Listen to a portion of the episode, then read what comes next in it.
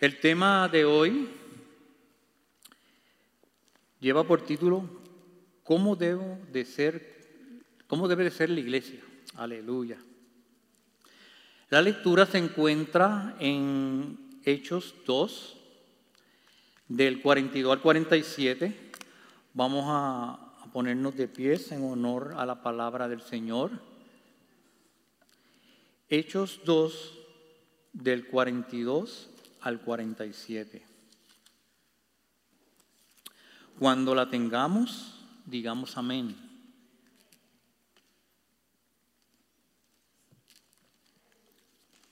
Dice así la palabra del Señor, en el nombre del Padre, del Hijo y del Espíritu Santo. Y perseveraban en la doctrina de los apóstoles, en la comunión los unos con los otros y en el partimiento del pan y en las oraciones.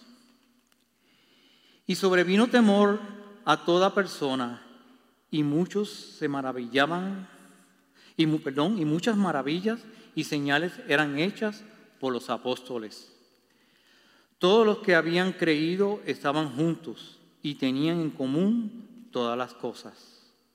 Y vendían sus propiedades y sus bienes y los repartían a todos según la necesidad de cada uno y perseveraban unánimes cada día en el templo y partiendo el pan en las casas comían juntos con alegría y sencillez de corazón. Alababan a Dios y tenían y teniendo favor con todo el pueblo, el Señor añadía cada día a la iglesia los que habían de ser salvos. Oremos. Eterno y soberano Dios, una vez más venimos a tu presencia, Señor. Dándote gracias por este hermoso día que tú nos regalas, Señor, día que podemos venir a tu templo, Padre, para alabar y glorificar tu nombre y para escuchar tu palabra, Padre. Yo te pido una bendición especial para cada uno de mis hermanos aquí presentes, Señor. Bendice los que se quedaron en sus casas, Señor. Inquiétalos a venir a tu iglesia, Padre. Oh, Padre, pon un carbón encendido en mi boca, Padre Permite que tu pueblo sea sensible a tu palabra, Señor, y la ponga por obra. En el nombre de Jesús. Amén. Gloria a ti, Señor.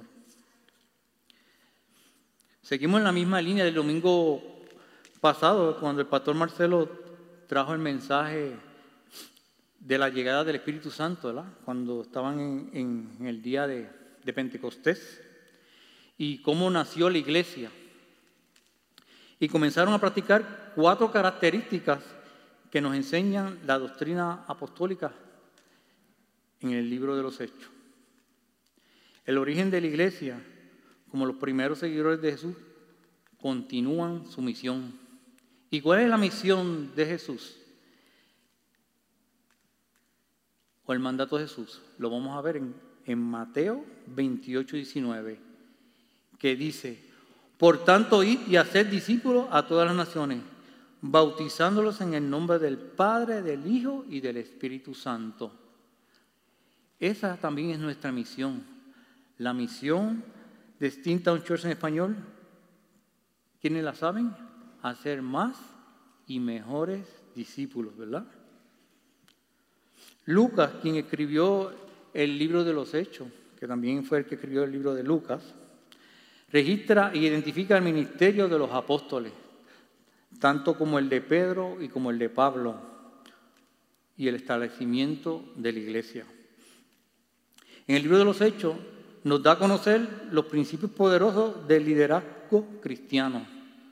Vemos como Pedro, cuando se reunieron ellos en el, en el aposento alto, habían 120 ¿verdad? que estaban esperando la, la llegada del, Espíritu Santo. Y vemos cómo Pedro en su primer mensaje, en estos capítulos anteriores de lo que leímos, predica, ya no es el Pedro impetuoso, predica y se convierte en tres mil personas. Habían 120 personas en el aposento por la mañana y por la tarde eran 3.120 personas que conocían a Cristo. Vemos ahí el primer hecho poderoso de la iglesia primitiva y la obra del Espíritu Santo, que por la mañana, ¿verdad? Como les dije, eran 120 y por la tarde 3.120 personas. Vemos la obra poderosa del Espíritu Santo. Había un gran avivamiento en la iglesia primitiva. No todos los días se convierte en 3.000 personas, pero después de esto, la iglesia continúa. Tenemos que ser una iglesia donde tenemos que ser iglesia, perdón, donde quiera que nos paramos, donde quiera que vamos. Y estas características que vamos a ver ahora tienen que identificar a cada uno de los cristianos hoy en día. Y las vamos a ver en, el, en Hechos 2.42.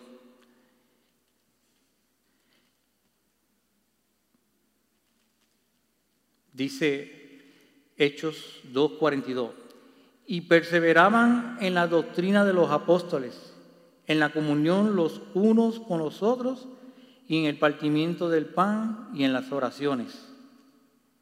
Estas son las cuatro características que toda iglesia debe perseverar. La primera dice, en la doctrina de los apóstoles. Yo creo que eso es lo que tiene que regir a todas las iglesias. Ahí tiene que partir todo en esas cuatro características.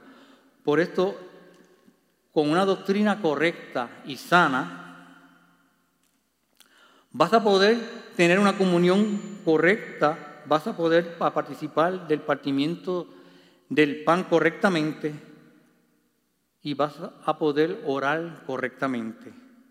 Solo tienes que tener que sana doctrina, tener una doctrina correcta.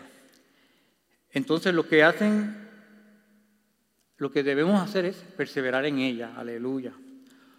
Cuando estas tres mil personas escucharon el Evangelio, conocieron de Jesús, supieron lo que Jesús hizo, cómo vivió, cómo murió y cómo resucitó. ¿Se acuerdan los profetas? Y supieron todo eso. Oyeron de Jesús, pero ahora tienen que conocer a Jesús. Tenemos que tener un encuentro personal con Jesús. Tenemos que encontrarnos tú a tú cada día con Jesús. ¿A través de qué? A través de la doctrina. Por eso es importante poder perseverar y tener comunión con el Señor. Dice, la doctrina es enseñanza. ¿Por qué perseveraban los los apóstoles en la doctrina? ¿Por qué perseveraban los apóstoles en la doctrina? Sencillamente una razón, porque era la verdad. Jesús dice, yo soy el camino, la verdad y la vida. Perseveraban en la doctrina de los apóstoles porque era la verdad. Usted me dirá, me hubiera encantado escuchar eso o estar allí. Pues pues en la palabra de Dios, la Biblia, está la sana doctrina, está todo lo que Jesús y Dios quiere para su vida, aleluya. Eso fue lo que quedó escrito por el Espíritu Santo, ¿verdad? A través de esos varones que los usó el Espíritu Santo y dejó escrito en, en su palabra. Debemos perseverar en esto que tenemos en nuestras manos, que es la Biblia. Sea la Biblia cada día en su, en su hogar, lo preferido, en la mañana, en la noche, cuando usted se vaya a acostar. Aleluya. Debemos perseverar en esto que tenemos en nuestras manos, la palabra de Dios o la Biblia. La palabra doctrina es enseñanza. Me encanta, ¿verdad? Cuando los martes en el grupo de comunión podemos estar estudiando con los hermanos y aprendiendo de la sana doctrina, lo que es la sana doctrina. La base de crecimiento espiritual de cada hermano aquí presente debe ser la palabra de Dios, la Biblia. La segunda característica que debemos perseverar, ¿cuál era? La primera dijimos que era la doctrina y la segunda es la comunión los unos con los otros. La palabra comunión en griego es koinonía. Koinonía es una palabra que tiene un significado muy amplio. No quiere decir dar, quiere decir pertenecer, participar, hablar de tener tiempo juntos, pero también habla de algo más profundo. Tal vez una mejor palabra para traducir koinonía en el contexto actual sería compartir.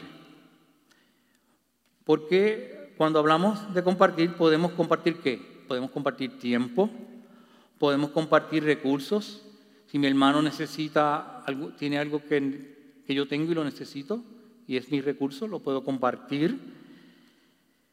Podemos compartir alimentos, podemos compartir responsabilidades, podemos compartir este, estas cosas y, y muchas cosas más, que como hermanos, ¿verdad? Si vemos la necesidad de un hermano, debemos compartir.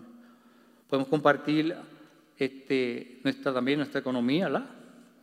Si ve al hermano con necesidad económica, puede compartir.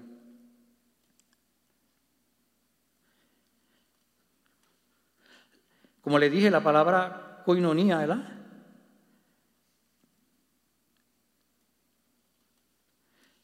Como iglesia estamos llamados a tener esta participación los unos con los otros. No es una, no es una obligación, pero es un privilegio de la iglesia. Y lo hacemos porque lo hacemos por amor. Hablando de la, de la tecnología, porque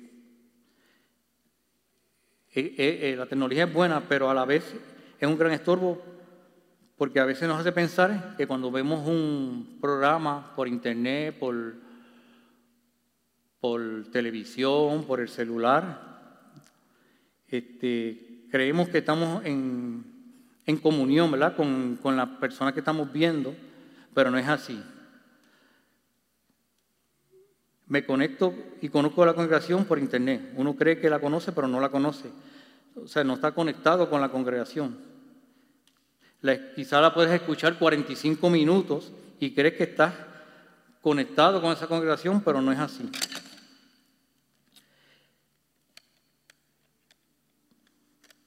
¿Te parece en realidad conocer la, la congregación, pero no la conoces?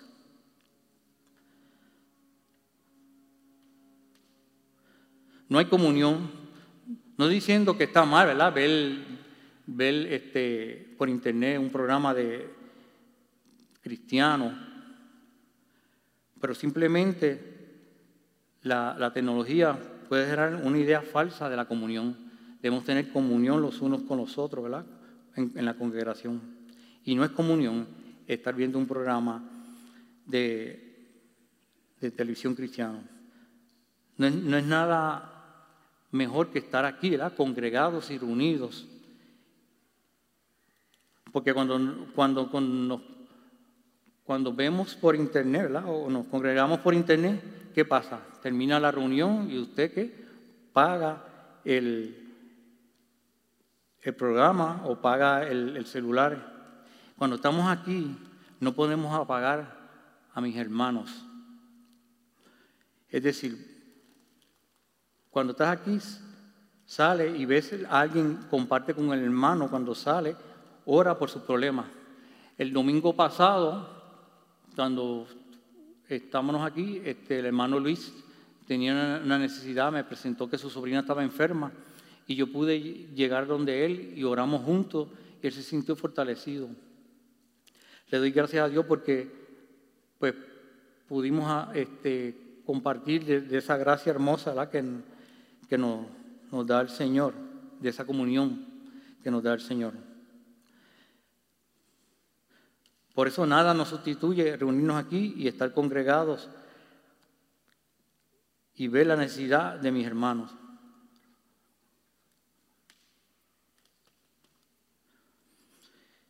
Sostener a alguien en que puede estar pasando un tiempo difícil, alguien que puede estar incluso por un tiempo difícil, tienes que sostenerlo, ¿verdad? Tienes que en encontrarte con Él ¿verdad? Y, y repartir y ser bendecidos con el amor de Dios.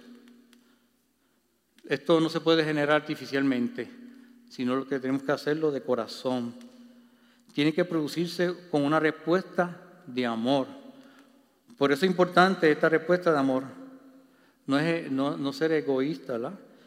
No se trata de, atenderme a mí, de venir y, y, recibir palabra de Dios y solamente salir por ahí, sino ser de bendición a otros hermanos que están dentro de la iglesia que tienen alguna necesidad. Tenemos que tratar de venir a qué? A la iglesia a bendecir a otros. Pablo dice, bienaventurado es, es dar que recibir. En una iglesia que tiene, tiene que haber comunión dentro de la iglesia. O sea que tenemos que tener comunión unos con otros. Terminamos el culto, oramos pero es una responsabilidad de todos, ¿verdad? Llegar al hermano si tiene alguna necesidad. Es una responsabilidad no como, también como iglesia, pero como individuo también eres responsable. De soportar a tu hermano. Y es una responsabilidad de todos aquí. Vamos para la, tercera característica que que perseveraba la iglesia primitiva Dijimos que la primera, ¿cuál era? La doctrina de los apóstoles. Y la segunda, la comunión entre los hermanos. La tercera característica es el partimiento del pan.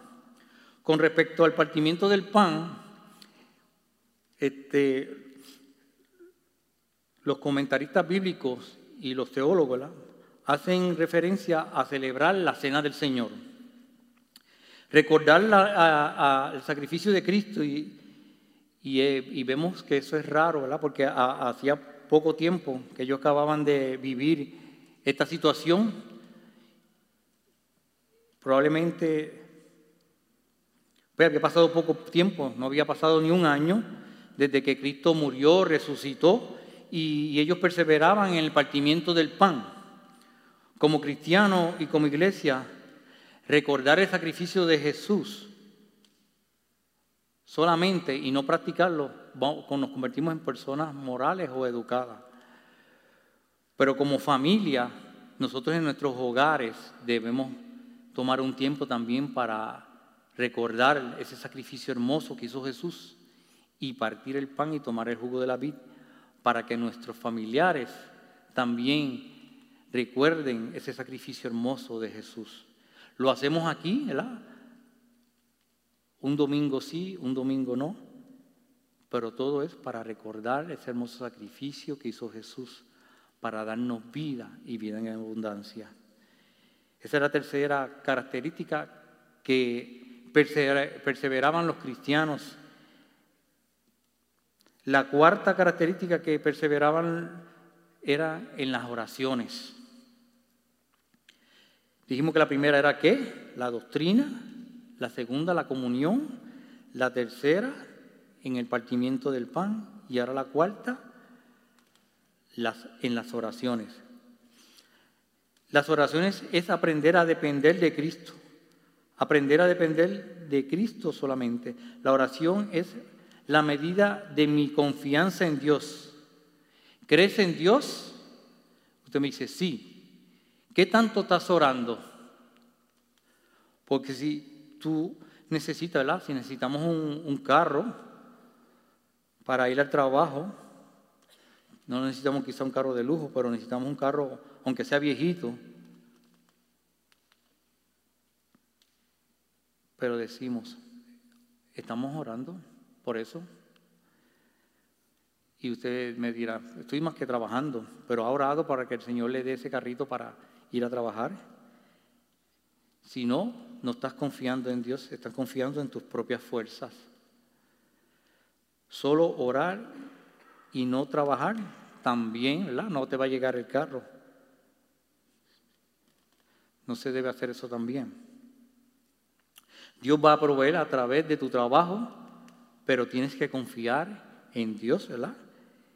Que así lo va a hacer. Se enferman tus hijos, corres al pediatra. Está bien ir al pediatra. Yo creo que es lo correcto, ¿verdad? Que cuando se enferma un hijo de nosotros, ir corriendo al pediatra. Pero oras primero antes de ir al pediatra. Hay que orar, ¿verdad? Primero antes de ir pediatra. No creo que sea lo correcto, pero nuestra confianza está en que Dios va a utilizar la sabiduría de pediatra para sanar a nuestros hijos. Gloria a Dios. Dios usa la inteligencia del hombre para poder hacer muchas cosas. Y una de ellas es darnos sanidad a través del, del doctor, ¿verdad? Pero primero hay que orarle al Señor. Las oraciones son la medida de mi fe en el Señor. ¿Crees que Dios te oye? Pues ahora crees. Dios es poderoso para contestar, ¿verdad? Cualquier petición que usted le haga, si está en su santa y divina voluntad. ¿Cree que Dios es bueno? Amén. Por eso podemos pedirle y acercarnos a Él confiadamente porque Él contestará conforme a su santa y divina voluntad.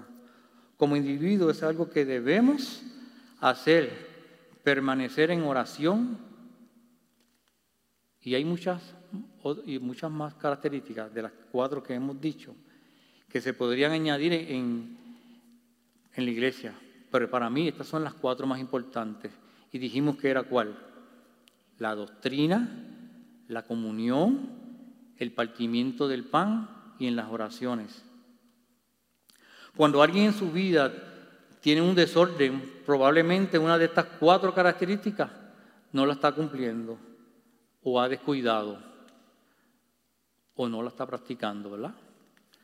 Estas cuatro características desordenan todo, desordenan nuestra relación con nuestra familia, desordenan relación con otros, desordenan mi economía, o sea que desordena mi bolsillo. Tenemos que tener en mente estas cuatro características y pedirle a Dios que nos ayude con su Espíritu Santo a cumplirlas, ¿verdad? Son necesarias como iglesia y como individuo estas cuatro características. Vamos a ver el resultado de una iglesia que es así. Vamos a ver Hechos 2, 43 y dice, y sobrevino temor a toda persona, y muchos se maravillaban y señales eran hechas por los apóstoles. No hay temor de Dios en este mundo, no hay respeto de Dios. ¿Has oído la frase? No hay temor, ¿verdad? Entre los cristianos no hay temor. Vemos cada día, ¿verdad? Cómo se comporta esta sociedad. Por eso pueden mentirle a, los taxes, por eso pueden pagar soborno, por eso matan, roban, porque no hay temor de Dios, no hay respeto a Dios. Pues muchas personas hacen estas cosas, no, no las cogen, pero Dios sabe qué es lo que usted está haciendo. Y Él va a tener consecuencias en su vida, porque tarde o temprano los van a descubrir y va a tener consecuencias en su vida. Como sociedad y como iglesia somos la diferencia en medio de este pueblo que está perdido, ¿verdad? En, esta, en este mundo, en Scranton, vemos cómo la sociedad se corrompe cada día y cómo no le importa, ¿verdad? hacer faltas a no tenerle temor a Dios. Cuando una iglesia camina en estas cuatro características que he mencionado, puede vivir con temor de Dios, puede respetar a Dios. Entonces la parte segunda del verso dice que habían maravillas y señales. ¿Qué tipo de maravillas?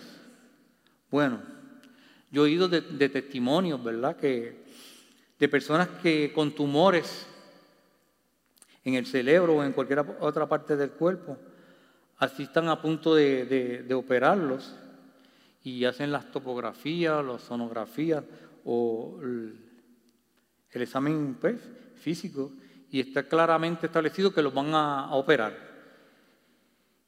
Y en la siguiente cita o la siguiente sección no hay nada. Los doctores quedan asombrados, aleluya, ¿verdad?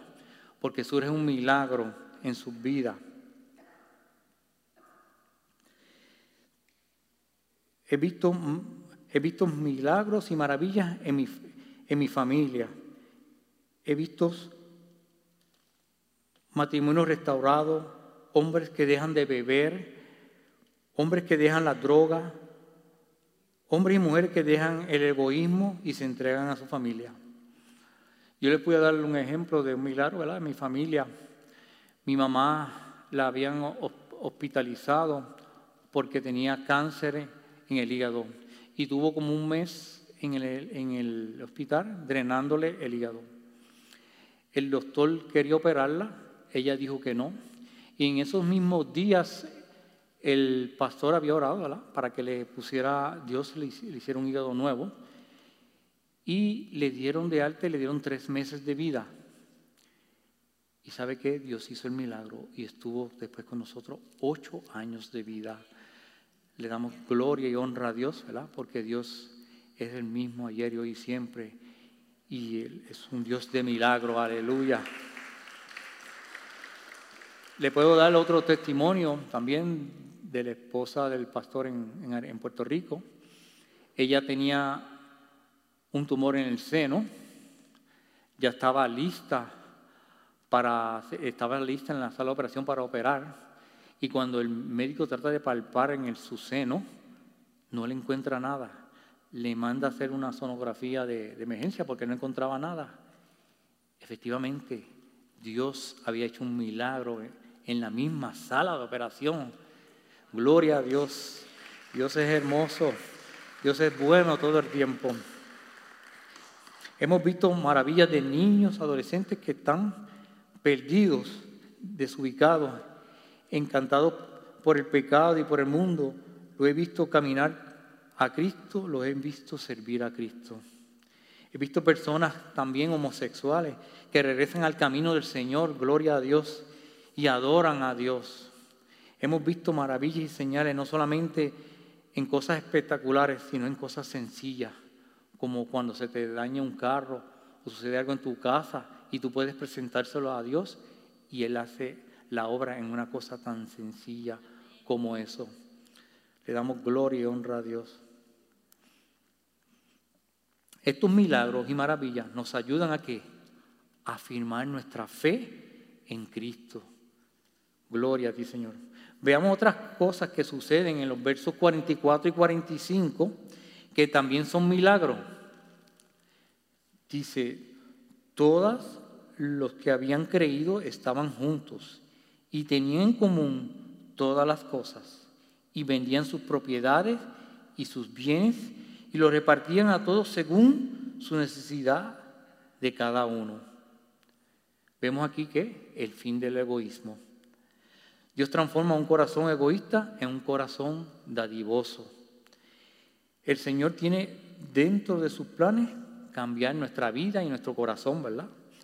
Está bien no es, un intento primitivo del, del, comunismo, porque mucha gente dice, este es el principio del comunismo, de, vender todo y repartir todo unánimemente y, que todos tengan. El, el capitalismo nos enseña que lo mío es mío, el comunismo dice, lo tuyo es mío, pero el cristianismo dice, lo mío es tuyo no está motivado por ninguna ley, sino motivado, motivado por qué? Por el amor de Dios. Cuando nosotros damos algo, ¿verdad? Es por el amor de Dios que habita en nosotros. Cuenta que había un predicador en una plaza, estaba caminando, y en esa plaza había un hombre político dando un discurso en, ese parque. Eh, decía el, político, cuando el comunismo venga al poder, ese hombre tendrá un traje nuevo, señalando a un médico, a un, perdón, a un médico. decía, ese hombre tendrá un traje nuevo. Y al rato el predicador, ¿verdad? en el lugar del político, él está hablando en la plaza y el predicador se, pone en el, en el mismo lugar y dice, cuando Cristo tenga el poder de nuestra vida, ese traje tendrá un hombre nuevo. Aleluya. Esa es la gran diferencia de ser cristiano. Cristo transforma los corazones, lo que estamos viendo acá, ¿verdad? Cambiando los corazones. No es un acto social, sino un acto espiritual. Esto pone manifiesto la benevolencia espontánea y voluntaria de los creyentes como resultado verdadero de la comprensión del amor de Dios. Cuando nosotros encontramos el amor de Dios, vemos la, necesidad de un hermano y la cubrimos. Aleluya. Gracias, Señor. No hay que imitar el, quizá lo que pasaba en el libro de los Hechos, pero sí tenemos que tener, este, tenemos que compartir, ¿verdad? Y tenemos que dejar el egoísmo. Veamos qué es lo que nos dice el versículo 46. Dice, y perseveraban unánimes cada día en el templo y en el partimiento del pan, en las casas, comían juntos con alegría y sencillez de corazón.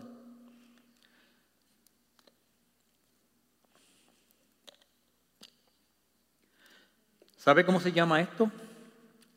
Una vida normal. Nosotros como, como hermanos, ¿verdad? Nos debemos llamar por teléfono preguntar cómo estamos, comer juntos en las casas, compartir. Y eso es la diferencia de una vida anterior.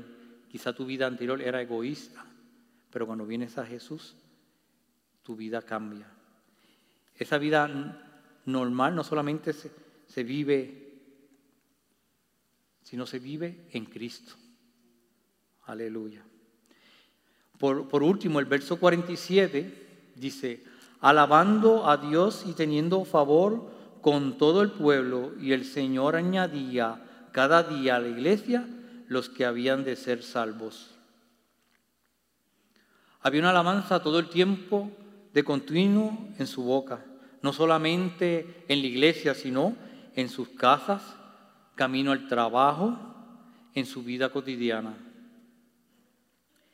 Es extraño, tenían favor con todo el pueblo y no todo el pueblo era cristiano. En, aquel, en aquellos días no todo el pueblo era cristiano. Recuerda que se habían convertido 3.000 personas después de los 120, sino que ellos ayudaban a los que no eran cristianos. O sea que nosotros debemos de ayudar al prójimo, no importando si es o no es cristiano. Primeramente, ¿verdad? A los de la iglesia y luego a nuestro prójimo. Su vecino tiene que saber que usted es cristiano y su compañero de trabajo también tiene que saber que usted es cristiano. Tiene que hallar gracia en los demás. Tiene que ser usted bendición a los demás. Aleluya. Dice, y por último, el Señor añadía a la iglesia a los que habían de ser salvos. Esto es el testimonio de usted. Tenemos que esparcir el Evangelio y Dios se encargará de añadir a cada día los que habrán de ser salvos. O sea que usted tiene que hacer su trabajo de ir ¿verdad? por el mundo y hacer, ¿verdad? como dijimos al principio, hacer más y mejores discípulos. Pero tenemos que esparcir el Evangelio para que Dios añada a la iglesia los que habrán de ser salvos. Usted debe ser la luz del mundo. Amén. Vamos a estar concluyendo y vamos a ver la primera aplicación. Dice, debemos de perseverar en estas cuatro características. ¿Cuáles fueron las cuatro características que dije? En la doctrina, en la comunión, en el partimiento del pan y en las oraciones. Aleluya. Hay que tener amor y respeto a Dios. El temor a Dios es respetarlo. Si este mundo tuviera temor de Dios, fuera un mundo mejor, fuera una sociedad mejor y fuera la familia mejor. Aleluya. Echar fuera de nosotros todo egoísmo, todo lo que se refiere al yo. El capitalismo nos enseña yo primero, yo segundo, yo tercero. Nos enseña egoísmo. Pero cuando venimos a Cristo, el egoísmo se va y florece el amor de Dios para con los hermanos. Amén. Y florece el, compartir con otros de lo que tenemos. La cuarta aplicación es alabar a Dios en todos los aspectos de mi vida, con mi forma de ser, con, mi testimonio, teniendo favor con mi prójimo. Como les dije ahorita, tenemos que cubrir primeramente la necesidad de mis hermanos y luego la de mi vecino, de mi prójimo. Amén. Esparcir el Evangelio, la, la quinta aplicación, y Dios añadirá a la iglesia a los que habrán de ser salvos. Aleluya. Dios va a añadir a la iglesia a los que habrán de ser salvos si usted y yo hacemos el trabajo que tenemos que hacer. Amén. Hasta aquí mi parte. Quisiera orar por, por aquellos que quieren adquirir las cuatro características o quieren que Dios los ayude a tener esas cuatro características. Amén. Hay alguien que quiere pasar al frente para que Dios lo ayude a tener esas cuatro características.